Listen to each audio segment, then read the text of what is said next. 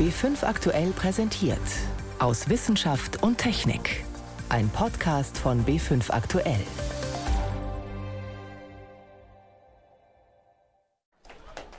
OREX MSA on OREX op. Sample collection is complete and the back-away burn has executed. All right. Jubel im Kontrollzentrum für die Osiris-Rex-Mission. Die Sonde hat Proben von einem Asteroiden eingesammelt und soll sie zur Erde zurückbringen. Mehr dazu später. Außerdem stellen wir den Insektenforscher Martin Sorg vor. Er hat heute den Ehrenpreis der Deutschen Bundesstiftung Umwelt bekommen. Doch zuerst wollen wir wissen, wie man die Corona-Warn-App verbessern könnte. Das sind drei unserer Themen heute. Am Mikrofon ist David Globig. Abstand halten, Hygieneregeln beachten, Alltagsmaske tragen. Um sich möglichst nicht anzustecken, gilt die AHA-Formel. Inzwischen sind noch zwei weitere Buchstaben hinzugekommen: L fürs Lüften und C für die Corona-Warn-App. Die ist seit Juni mehr als 20 Millionen Mal heruntergeladen worden. Allerdings ist die App nach wie vor umstritten. Der bayerische Ministerpräsident Markus Söder hat sie jetzt als zahnlosen Tiger bezeichnet. Für den SPD-Gesundheitsexperten Karl Lauterbach hingegen funktioniert sie im Prinzip gut. Doch wie lassen sich solche Apps weiter verbessern? Damit beschäftigt sich Luzi Abela-Dörner am Big Data Institut der Universität Oxford. Frage an Sie: Hilft denn die deutsche App tatsächlich? Ich glaube schon, dass die App hilft und jede unterbrochene Infektionskette zählt und jede verhinderte Infektion ist wichtig. Wie gut sie genau funktioniert, ist im Moment schwer zu sagen. Da müssen wir, glaube ich, noch ein paar Monate warten auf weitreichendere Studien, aber die Mathematik und die Epidemiologie und die ganze Wissenschaft dahinter sagt voraus, dass das also eine Wirkung hat. So ein bisschen wie bei Masken, da gibt es ja auch bisher wenige Studien, die das wirklich getestet haben, aber trotzdem macht es intuitiv total viel Sinn, dass wenn nicht alle Aerosole und alle Tröpfchen in die Umgebung kommen, dass wir uns dann weniger anstecken. Das heißt, es ist auf jeden Fall sinnvoll, die App zu benutzen? Ja, die Apps waren ja dazu gedacht, also vor allen Dingen diesen Prozess vom Auftreten der Symptome bis zur Isolierung der Kontakte zu beschleunigen und auch das traditionelle Kontaktnachverfolgungssystem zu entlasten, weil es im Moment natürlich sehr, sehr viele Infektionen gibt.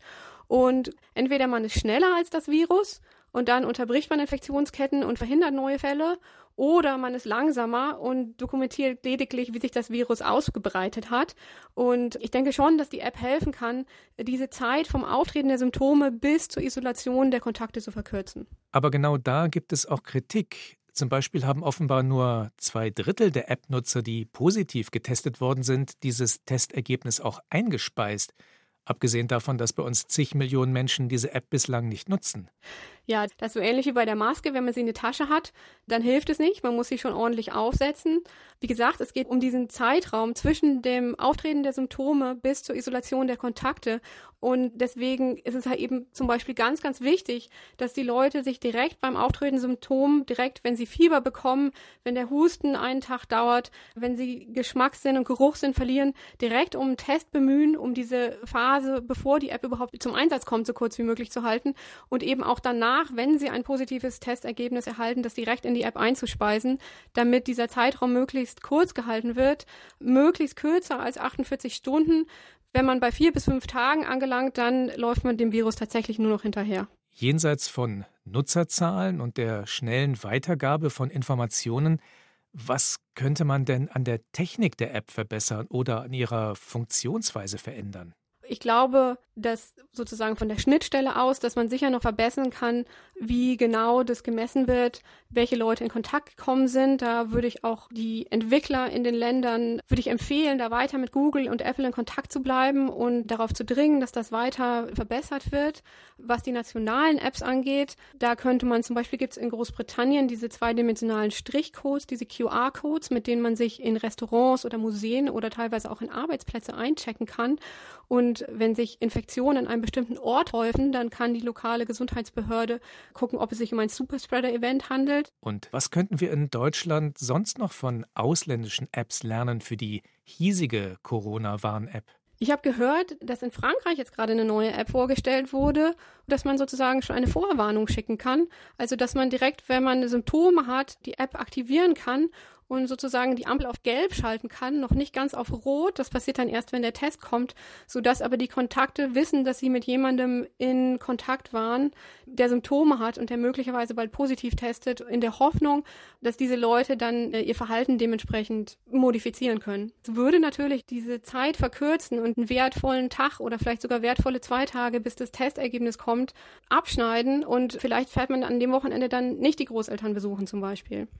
Wenn man sich jetzt alle Infektionsschutzmaßnahmen anschaut, wie groß ist denn der Anteil, den eine gut funktionierende Nachverfolgung durch eine App hat? Wir haben so ein mathematisches Modell, mit dem wir die App in Großbritannien simulieren, aber ich denke, dass die Ergebnisse auch auf Deutschland übertragbar sind, da auch Deutschland eine ähnliche Bevölkerungs- und Haushaltsstruktur hat. Und es zeigt sich, dass die App, jetzt alle Leute die App benutzen, die ein Smartphone haben, dass R um etwa 0,3 bis 0,4 vielleicht sogar gesenkt werden kann. Das macht jetzt keinen riesen Einfluss auf die Epidemie, wenn man von, von R gleich 2 auf R auf 1,6 geht, aber es macht natürlich einen enormen Unterschied, wenn man von R 1,2 auf R, R gleich 0,8 geht, weil das den Unterschied macht zwischen einer exponentiell anwachsenden und einer Epidemie, die sich gerade ausläuft. Unsere Modelle zeigen aber auch immer wieder, dass es nicht die eine perfekte Lösung gibt, dass wir alles brauchen, um ein möglichst normales Leben auch unter Corona-Bedingungen aufrechtzuerhalten. Aber die gute Nachricht ist auch, dass wenn das alle Leute machen, dass wir die Epidemie zumindest in den Modellen kontrollieren können. Auskünfte von Luzi Abela-Dörner waren das. Sie forscht am Big Data Institut der Universität Oxford. Deutschland soll bis zum Jahr 2050 netto keine Treibhausgase mehr in die Atmosphäre blasen. Wie das gehen könnte? Unter anderem dadurch, dass wir mehr Strom mit Windkraftanlagen produzieren. Deren Ausbau stockt allerdings, auch weil einige Politiker und Bürgerinitiativen die Riesenwindmühlen mit ihren drei Rotorblättern möglichst nicht vor der eigenen Haustür haben wollen. Doch es gibt eine Alternative dazu Anlagen, bei denen sich die Flügel um eine senkrechte Achse drehen. Ein Schweizer Start-up-Unternehmen testet das jetzt zum ersten Mal im großen Maßstab. Christoph Kersting hat sich die Idee für uns angesehen. Schon von weitem ist gut zu erkennen, irgendetwas ist anders an diesem Windpark am Stadtrand von Grevenbruch, eine halbe Autostunde nordwestlich von Köln. Acht Windräder ragen hier 150 Meter weit in den verhangenen Oktoberhimmel. Soweit nichts Besonderes. Doch inmitten der Windmühlen steht ein weiterer, nicht ganz so hoher Turm. Auf den ersten Blick könnte man das Gebilde für einen überdimensionierten Mobilfunkmast halten. Doch der Turm ist ebenfalls eine Windkraftanlage. Vertical Sky heißt er und ist ein Prototyp im Originalmaßstab. Okay, Sicherheitskreise funktionieren. Sicherheitskreise funktionieren. Die, die, die Fast wöchentlich ist Patrick Richter vor Ort, um sich über den Fortgang der Tests zu informieren. Der Schweizer hat Vertical Sky mit seinem Start-up entwickelt und erklärt das Prinzip einer vertikalen Windkraftanlage. Die Achse, um die das Windrad dreht, die steht vertikal, während das bei den konventionellen Anlagen horizontal äh, ist, wo die Rotorblätter angebracht sind. Und bei uns ist das halt eine vertikale Achse und dort auch senkrecht angebracht an die Rotorblätter. Drei sind es, und die drehen sich senkrecht gestellt wie große Antennen eines Mobilfunkmastes um die Turmachse. Die Technik ist nicht neu, solche vertikalen Anlagen gibt es schon lange, allerdings im viel kleineren Maßstab auf Hausdächern etwa. Das Problem bisher, im größeren Maßstab wirken zu große Fliehkräfte auf Lager und Rotoren. Das Material ermüdet schnell und bricht am Ende. Richter nun hat mit seinem Ingenieurteam zehn Jahre getüftelt und ein intelligentes Steuerungssystem entwickelt, das genau das verhindert. Jedes der drei senkrecht im Wind stehenden Rotorblätter wird dabei permanent und individuell gepitcht, das heißt optimal in den Wind gestellt. Dieses Justieren geschieht bis zu 4000 Mal pro Sekunde und ermöglicht es, auch vertikale Anlagen im großen Maßstab zu bauen. Wie jene in Grevenbruch, 105 Meter hoch ist sie und hat eine Nennleistung von 750 Kilowatt. Ein Vorteil, die Anlage verursacht laut Patrick Richter weniger Lärm als herkömmliche Windräder. So wie wir es jetzt betreiben, äh, können wir nachweisen, dass wir dreimal leiser sind und dadurch natürlich auch Standorte erschließen können, die heikel sind, wo es Abstände braucht, können wir vielleicht eben eine Anlage hinstellen, wo es mit einer konventionellen dann nicht mehr geht. Der Faktor Lärm jedenfalls hat in den vergangenen Jahren dazu geführt, dass deutlich weniger Windkraftanlagen gebaut wurden in Deutschland. In Bayern praktisch gar keine mehr, weil hier seit 2014 eine Abstandsregel von 2000 Metern zu Wohngebieten gilt. Auch für Vögel sind vertikale Windkraftanlagen laut Entwickler Richter weit weniger gefährlich als herkömmliche Windmühlen. Wenn ein Vogel erschlagen wird, dann ist das meistens dann, wenn das Rotorblatt von oben nach unten kommt. Und das passiert bei uns sicherlich nicht, weil unser Rotorblatt ist permanent auf der gleichen Höhe und ein Vogel sieht da vorne, da ist was und weicht dem aus. Eine Einschätzung, die auch Experten von der schweizerischen Vogelwarte Sempach in einer Stellungnahme teilen. Schätzungen unterschiedlicher Forschungsgruppen gehen immerhin davon aus, dass im Durchschnitt rund 40 tote Vögel pro Jahr auf eine Windturbine kommen. Dass Anlagen wie Vertical Sky durchaus Zukunft haben, sieht auch der Windkraftexperte Holger Lange von der Hochschule Bremerhaven so. Allerdings weniger, um Strom ins öffentliche Netz einzuspeisen, sondern um Unternehmen und öffentliche Einrichtungen in oder unweit von Wohngebieten autark zu machen. Sie hat sie früher mal Insellösung genannt. Äh, das heißt, ich habe eine Anlage, die mich selber unabhängig vom Netz macht. Perfekt dafür, zum Beispiel einen Bauernhof äh, mit Strom zu versorgen. Also wahnsinnige Kühlaggregate, die da dranhängen. Auch sowas wie Kläranlagen sind absolut genial, weil eine Kläranlage hat einen unglaublichen Strombedarf. Das wissen die wenigsten. Und auch für solche Zementwerke, wo ein großer Strombedarf ist, aber auch für Aluminiumhütten und sowas. Vertikale Windkraftanlagen werden laut Holger Lange nicht der Heilsbringer mit Blick auf die Energiewende sein, aber ein sinnvoller zusätzlicher Mosaikstein. Es wird nicht die Welt retten, aber wir werden also auch damit ein Stückchen weiterkommen. Den größten Energieanteil werden wir natürlich aus den ganz großen Windenergieanlagen der Zukunft äh, ziehen. Wir werden mit diesen Anlagen dann nur Regionen noch einnehmen können, die vorher nicht geeignet waren für diese großen Anlagen. Also ich würde mal sagen, man kann mit solchen Nischenlösungen kann man noch mal so 5% vielleicht der Energiegewinnung rausziehen. Damit will Patrick Richter noch in diesem Jahr starten und, wenn alles gut läuft, bis 2022 die ersten 20 vertikalen Windkraftanlagen in Deutschland und den USA aufstellen. Windkraftanlagen, bei denen die Flügel um eine senkrechte Achse rotieren. Ein Beitrag von Christoph Kersting war das. Sie hören B5 aktuell am Sonntag aus Wissenschaft und Technik. Heute mit David Globig. Drei Viertel der Insekten in Deutschland sind seit 1989 verschwunden. Diese Zahl hat vor einigen Jahren für ziemliches Aufsehen gesorgt. Sie basiert auf Beobachtungen von Krefelder Insektenforschern. Über Jahrzehnte hatten die Mitglieder des Entomologischen Vereins der Stadt spezielle Fallen aufgestellt. So ist eine weltweit einmalige Datenreihe entstanden. Die treibende Kraft hinter diesem Projekt war Martin Sorg. Er hat heute den Ehrenpreis der Deutschen Bundesstiftung Umwelt bekommen. Renate L. stellt ihn vor. Auf einer Wiese am Stadtrand von Krefeld, ein grauer Herbstnachmittag. Unter einem großen Baum steht eine Art Mini-Zelt aus feinem Netzstoff. Daneben steht Martin Sorg, 65 Jahre alt, lange graue Haare, Vollbart, runde Nickelbrille. Entomologe, habe also eine Fächerkombination inklusive Zoologie studiert. Aber das ähm, Besondere hier an der Situation in Krefeld, also auch was den entomologischen Verein betrifft, ist halt eine relativ hohe Zahl von Entomologen, die das in erster Linie halt auch in ihrer Freizeit betreiben. Martin Sorg arbeitet freiberuflich, unter anderem für den Verein. Nur ein Drittel der gut 60 Mitglieder sind wie er studierte Biologen. Die meisten haben sich ihre Spezialkenntnisse in der Freizeit angeeignet. Gerade im Naturschutz sind solche Bürgerwissenschaftler hoch respektiert. Insektenfallen, wie auch eine unter dem Baum steht, sind das wichtigste Werkzeug der Insektenforscher. Kleine asymmetrische Netzzelte, unten grau, oben weiß. Am höchsten Punkt befinden sich zwei Kunststoffflaschen. Wir bauen diese Fallen selbst seit 1982, immer nach dem gleichen Schnittmuster. Die Standardisierung ist wichtig, wenn Sie Standorte halt oder Untersuchungen vergleichen wollen. Das Prinzip ist, dass Tiere mehr oder weniger zufällig in diese Konstruktion hineinfliegen. Und Fluginsekten fliegen, wenn sie gegen ein Hindernis fliegen, in allererster Linie ziemlich unmittelbar nach oben. Sobald wie die Tiere sich in der oberen Flasche befinden, fallen sie normalerweise irgendwann wegen der Alkoholdämpfe nach unten und landen dann in dem flüssigen Alkohol und damit ist das Insekt konserviert. Diese Konstruktion war die Voraussetzung für den Langzeiterfolg des Projekts, erzählt der Entomologe im beginnenden Regen. Die Insekten, die in die Flaschen fallen, werden regelmäßig eingesammelt und aufbewahrt für die weitere Forschung. 1987 sind wir auf den Gedanken gekommen, die Standortergebnisse auch als Gesamtmenge zu betrachten und haben dann ein Messprotokoll entwickelt, wie man Insektenmasse auch wiegen kann.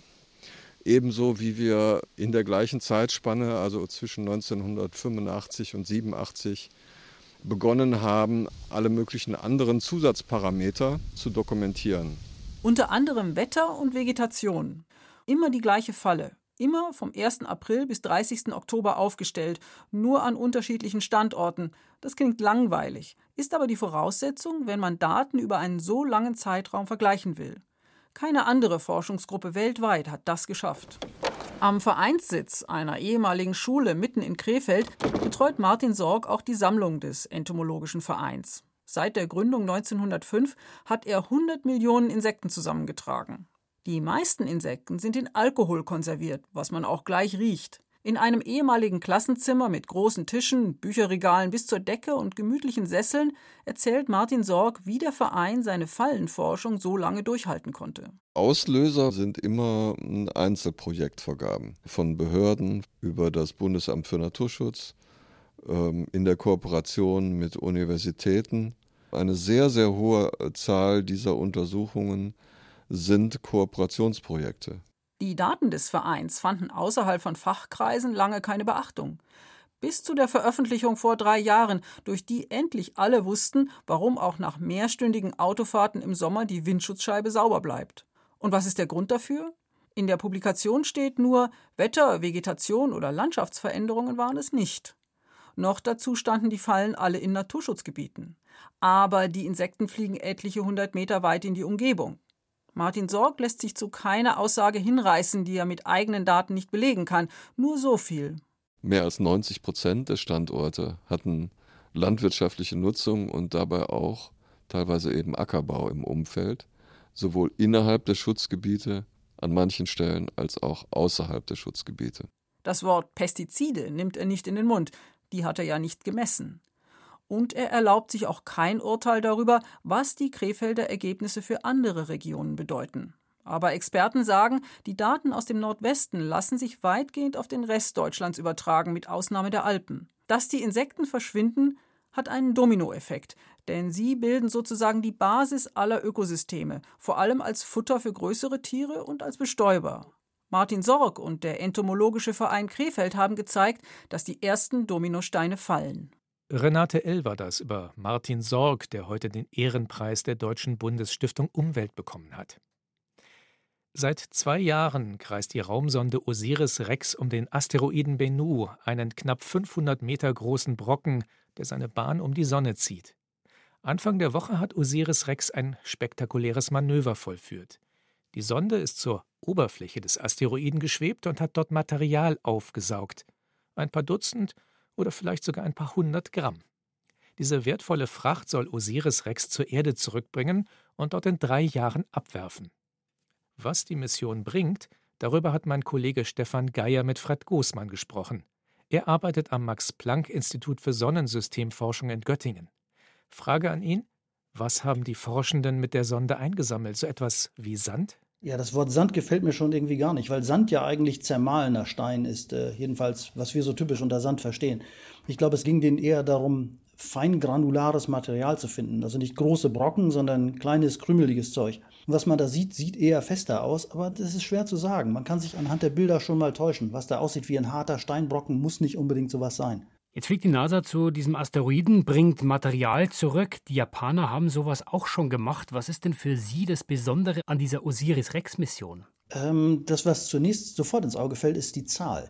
Die Hayabusa-Mission, die ja wiedergekommen ist nach langer Zeit und vielen Schwierigkeiten, hatte so Milligramm im Gepäck. Was jetzt als Erfolg zählt, sind 100 Gramm, das hunderttausendfache an Menge. Da können äh, etliche Labore aber über Jahrzehnte damit herumtesten. Jetzt ist es ja ein Riesenaufwand. Warum ist es besser, dieses Material zur Erde zu holen? Wir könnten doch auch einfach dort landen und es dort untersuchen, wie es normalerweise gemacht wird.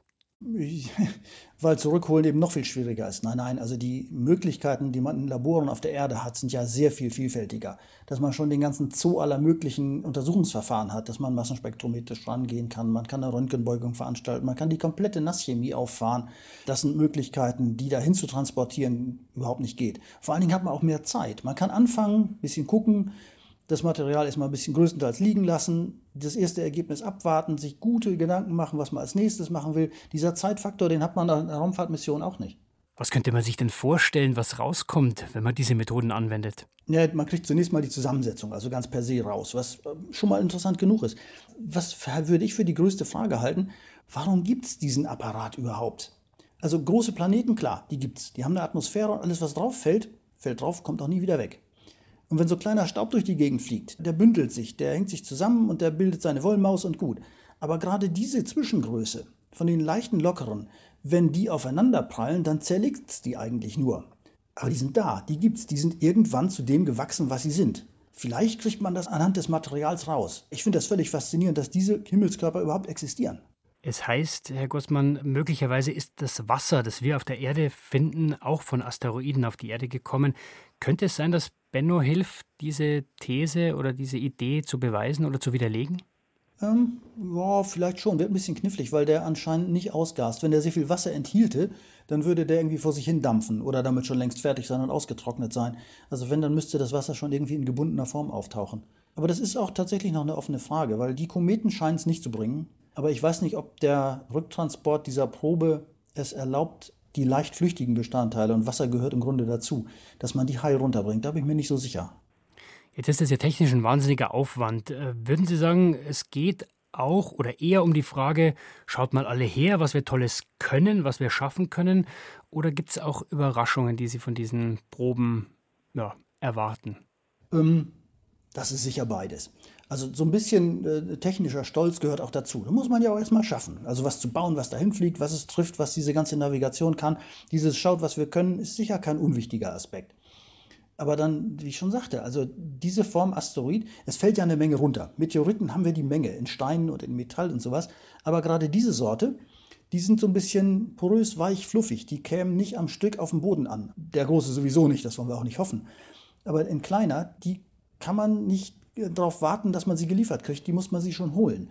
Und das wäre schon interessant zu sehen, aus was sind die denn nun genau? Jetzt gibt es viele Asteroiden, auch viele, die die Umlaufbahn der Erde um die Sonne kreuzen, also potenziell mit uns zusammenstoßen könnten. Glauben Sie denn, Herr Gussmann, dass wir auch was darüber lernen können, äh, wie wir uns verhalten, wenn so ein Ding mal auf Kollisionskurs ist, von dieser Mission jetzt? Über das Risiko wohl nicht. Kann man schon ungefähr abschätzen. Die Prozentzahlen sind ziemlich klein, die da gerade so kursieren. Aber vielleicht kann man was darüber lernen, so mehr aus Ingenieurssicht. Wie wird man denn so einem Ding zu Leibe rücken, wenn man es ein bisschen zur Seite schieben wollte? Wie müsste man das Ding misshandeln, um es vom Kurs abzubringen? Und wenn ich mir den so ansehe und so leicht und fluffig wie der ist, dann würde ich ihn nicht schubsen, sondern schieben. Also ganz sanft, aber lange. Also da glaube ich, für die ingenieurstechnische Herausforderung, da könnte das schon Ergebnisse bringen. Und dann könnte es uns im Wesentlichen das Leben retten. Tja, ne? als Saurier wäre man doch äh, stolz gewesen, sowas haben zu können. Die Sonde Osiris Rex hat auf einem Asteroiden Materialproben eingesammelt. Stefan Geier sprach darüber mit Fred Goßmann vom Max-Planck-Institut für Sonnensystemforschung. So viel für heute aus Wissenschaft und Technik. Am Mikrofon war David Globig.